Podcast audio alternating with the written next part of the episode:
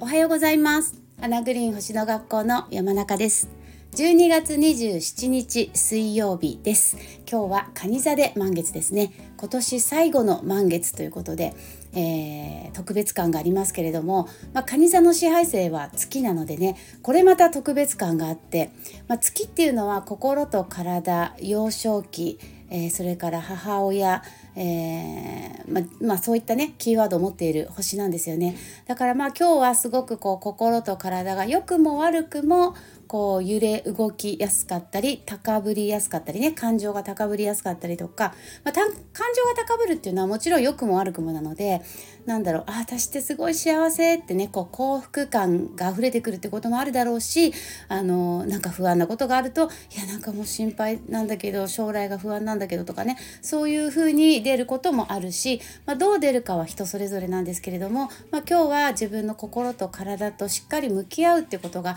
テーマかなと思っています。でやっぱり満月っていうのはこう一つの到達点というかねあのこれまでの積み重ねの結果が出るタイミングですのでだから今日の、まあ、自分の気分とか体調とかをよく観察して、ね、自分がこれまでどんな風にこう積み重ねてきたのかっていうのを振り返ってみるのもいいのかなと思います。でやっぱり、えーと、満月ねそう、うん、満月新月やっぱりこう1ヶ月の中では節目ですよね。なので私はいつもあの満月新月の朝っていうのは起きてすぐまずマナカードを引くんですね。でこう起きて起きた直後っていうのはなんかあんまりほらいろんなこと考えてないというか無の状態なのでね、まあ、そういう状態でこうパッとカードを引くことですごくそのメッセージがね、あの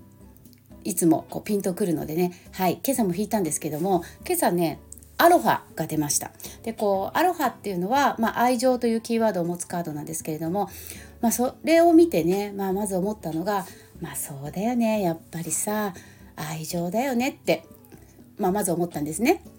でこう愛情って言ってもいろんな意味があって例えばこう誰か人のことを愛するっていう愛情もあるし、ね、人から誰かからの愛情を受け取るって意味の愛情もあるしそれから自分が好きなことをするとか自分で自分を愛するっていうね自分で自分を喜ばせるそういう意味で、えー、愛という言葉を使うこともあります。まあ、皆さんがねどれがピンとくるかなってことなんですけど、まあ、蟹座はねやっぱり家庭とか家族とか、えー、まあ親しい仲間というね、えー、キーワードを持つ星なのでまあそういったった人たちを大切にする気持ちを持つとか、ま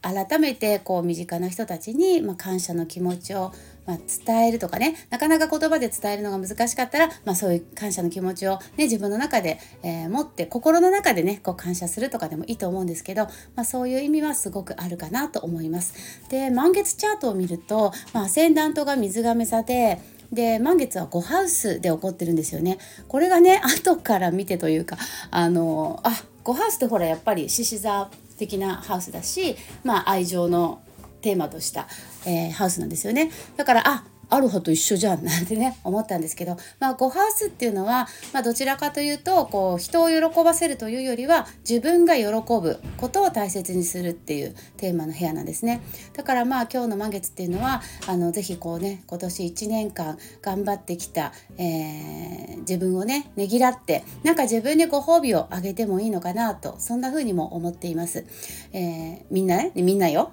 私だけじゃなくてね誰もがね。そう。でも自分が好きなことする。自分が楽しいことする、うん、っていう時間も大事なのかなと感じます。あとアセンダントが水亀座っていうところからいくと,、えーと、水亀座っていうのは、まあ、実は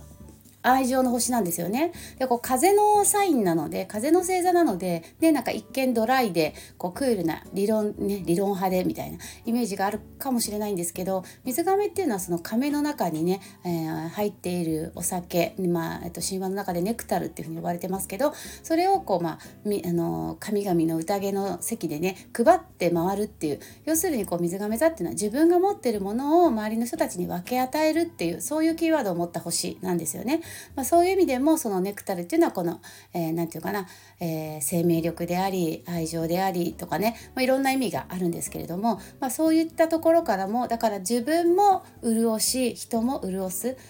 自分も自分で喜ばせる、ね、そして誰かのことも、えー、喜ばせるっていうなんかそういうことができるとこの満月っていうのはすごく、えー、2024年にねあのいい流れでつながっていくことができるのではないかなというふうに、えー、今朝は私はそんなふうに思っています。ということでですね私は今日はあの自分の好きなことをして 仕事もやりますけどもちろん 仕事もやりつつ、えー、お掃除もやりつつ、えー、ちょっとこうねあの自分の何、えー、て言うかな食べたいものを食べ まあそんなそんな程度ですけどね私の自分を喜ばせるっていうのは、まあ、食べたいものを食べて、えー、そして、えー、誰かにもねちょっと贈り物をしたりとかまあなんかプレゼントギフトを、えー、お世話になった人たちにね送ったりとか、まあ、そんなこともしたいかななんて思ったりもしています。はいということで、えー、一応マナカード引いてみましょうかね。私はアロハでしたけど。朝ね。はい。どうでしょうか。何が出るかね。こうマナカードっていうのもこう複数引いて合わせ読みっていうのもね非常に面白いですね。合わせ読みすることでよりこうメッセージ性がねこう具体的に見えてきたりとかもするので。おーカナロアか。あごめんね。1枚あのもう1枚見えたのでそっちも気になるので2枚言っちゃいますけどカナロアとラーマオマオの2枚が出ました、えー、このカナロアは基盤というキーワード。ラーマーマンは過去を振り返ることで未来へのヒントがあるよっていうまさに水星逆行中にはぴったりだねラーマーマン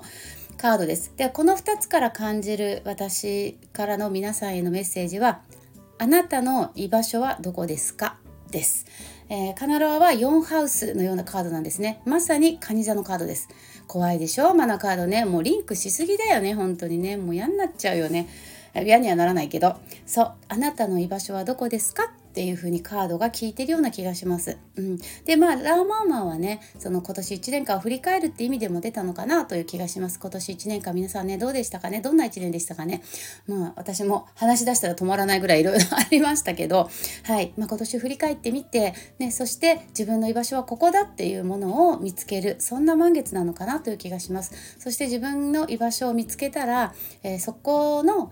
場所を大切にする。例えばそれがお家なんであればお家の中を整える、ね、お掃除をしてきれいにして、えー、お花を飾って、ね、あの居心地のいい場所に自分で作っていく。または、えー、私が、えーなんていうかな私を、えー、表現する場所はここだっていうね例えば今お勤めされている会社そこが私の居場所だ私はここでずっと仕事をしていくんだってもし思うんであればそこの、え、会社に自分が何が貢献できるのかなって考えてみるとかでそこで一緒に働いている人たちに感謝の気持ちを持つとかね、えーまあ蟹座なんでねそういう、えー、テーマとすっごく結びつくかなとこの2枚のカードから感じます。まあ、まずはお家からかなと思いますけどね、うん、やっぱりお家があって社会がある社会があってお家がある。もちろんうんどっちが先かじゃないんだけどただまあお羊座からね十二星座が始まるって考えるとやっぱり蟹座4番目の星なのでまずは自分のえプライベートの生活を整えてお家を整えて基盤をしっかりしておけば、まあ、社会の中で、えー、多少ねいろんなことがあっても、まあ、頑張れるというか、はい、充実してね、えー、生きていくことができるのかなそんな風にも思います。はいということで、えー、皆さん今日ね満月ですので満月はあの体調を崩しか崩しやすかったりもするので、えその辺りはね十分気をつけて寒いですしねはい、ええー、無理をせず、はい、年末年始ね、楽しんでいけるように、はい、過ごしたいなと思います。えー、と、明日は木曜日ね、はい、明日もお送りできますので、えー、今日どうぞね、素敵な満月お過ごしください。それでは、また明日。